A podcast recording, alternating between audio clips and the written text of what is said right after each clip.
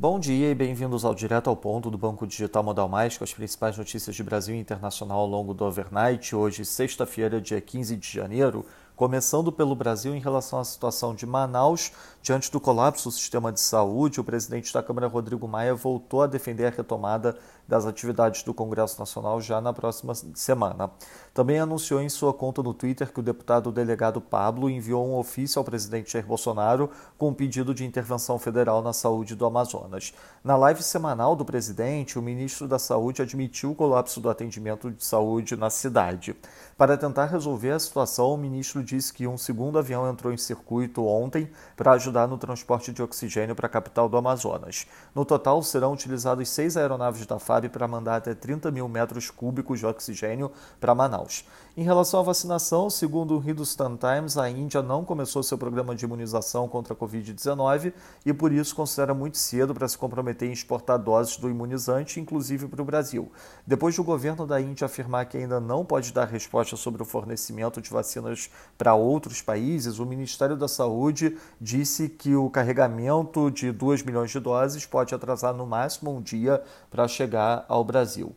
Sobre o Banco do Brasil, um dia após cogitar a demissão do presidente do banco, André Brandão, o presidente Jair Bolsonaro cedeu aos argumentos do presidente do Banco Central e voltou atrás na decisão. No Planalto, no entanto, considera-se que a exoneração de Brandão foi somente suspensa. Não está claro para a direção do BB se ela terá que rever o programa de enxugamento que foi o estopim da crise. Em relação à dívida de estados e municípios, segundo o broadcast, o veto do presidente Bolsonaro a um alívio de 17,3 bi nas dívidas de estados e municípios com organismos multilaterais despertou a ira de secretários da Fazenda. A avaliação é de que o veto à lei da renegociação da dívida dos governos regionais prejudica quem fez o ajuste, enquanto os estados superendividados que aderiram ao regime de recuperação fiscal continuarão tendo acesso ao benefício. Sobre o auxílio emergencial, segundo o levantamento da IFE, o custo mensal do benefício no último trimestre foi de 20 bilhões de reais. Já sobre a disputa na Câmara, a Frente Parlamentar Evangélica anunciou ontem à noite apoio à candidatura do deputado Arthur Lira e, ao todo, o grupo reúne cerca de 130 deputados de diversos partidos.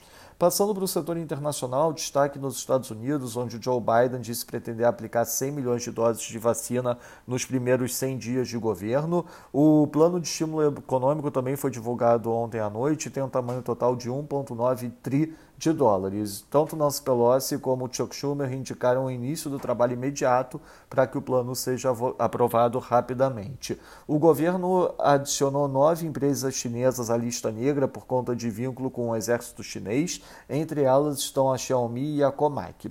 No Reino Unido, a produção industrial decepcionou, caindo 0,1% no mês, esperado era avanço de 0,5%, já o governo prepara a capacidade de vacinação de 500 mil pessoas por dia a partir da próxima semana.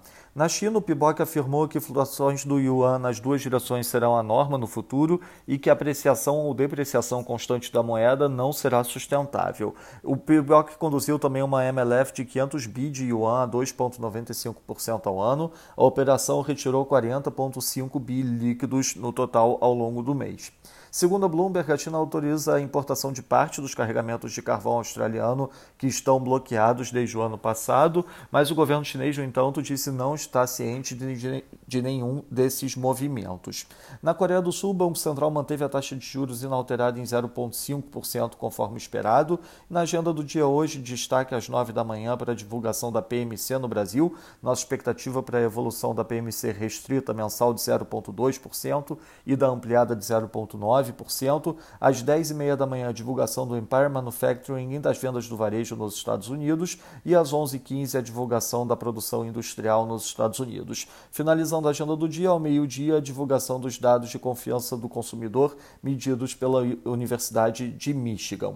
Nos mercados, o dólar index avança 0,16%, enquanto o peso mexicano desvaloriza 0,35%, já a lira turca desvaloriza 0,34%. No mercado de juros, o título americano americano de 10 anos fechando 2 basis points, enquanto o título alemão de 10 anos abriu 1 basis point. No mercado de ações, o S&P futuro caindo 0,30%, enquanto o DAX cai 0,39%. Já no mercado de commodities, o WTI caindo 1,36%, enquanto o Brent cai 1,68%. Lembrando a todos que no domingo divulgaremos o nosso Before Market Open antes da abertura dos mercados internacionais. Essas foram as principais notícias do overnight. Um bom dia a todos. Até o nosso próximo podcast direto ao ponto do Banco Digital Modal Mais na segunda-feira.